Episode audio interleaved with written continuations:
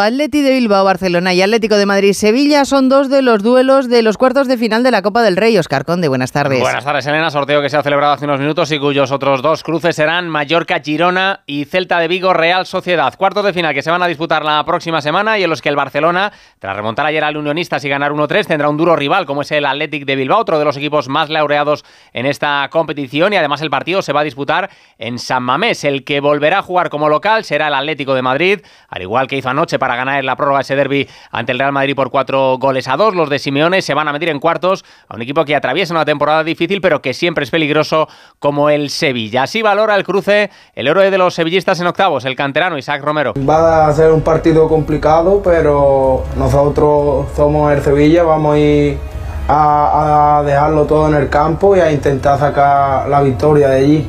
La gran noticia deportiva de la jornada nos llega, eso sí, desde el mundo del motor, con Carlos Sainz conquistando a los 66, 61 años el cuarto Rally Dakar de su carrera. El madrileño no ha fallado en la última etapa y ha ganado con autoridad la prueba, superando en más de una hora y 20 minutos a sus perseguidores, haciendo además historia con su Audi híbrido, ya que es la primera vez que un coche de estas características consigue la victoria final en el rally más duro del mundo. Carlos Sainz. Ha sido tremendamente duro la carrera y luego lo hace también un poco especial el coche, ¿no? Venir de una lesión, de un accidente del año pasado con dos vértebras fracturadas, recuperar y estar hoy aquí ganando, pues es, una satisfacción. Tengo cuerda para celebrar esta victoria. Cuando uno persigue los sueños, aunque sean grandes, a veces se consiguen, hoy se ha conseguido. Un Rally Dakar que ha tenido otro nombre propio español, el de Cristina Gutiérrez, que ha ganado la prueba en la categoría Challenger de prototipos ligeros, convirtiéndose en la segunda mujer en la historia que gana un Dakar. De vuelta al mundo del fútbol, se abre una nueva jornada de liga con el partido que disputan Alavés y Cádiz, dos equipos llamados a pelear por la permanencia, aunque atraviesan mucho mejor momento de forma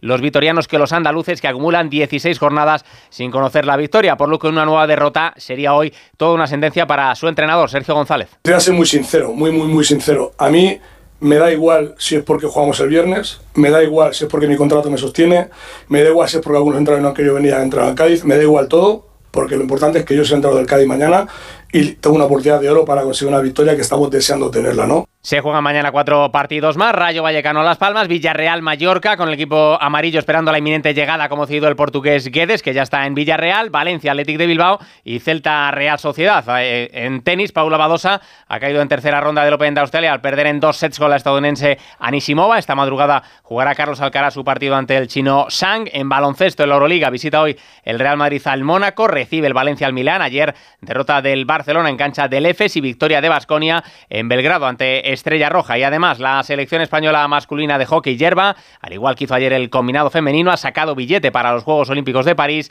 tras superar 2-0 a Irlanda en las semifinales del preolímpico que se disputa en Valencia. Hola, oye, ¿hace falta algo? Que estoy en el súper del corte inglés y hay muchísimas ofertas. Mira,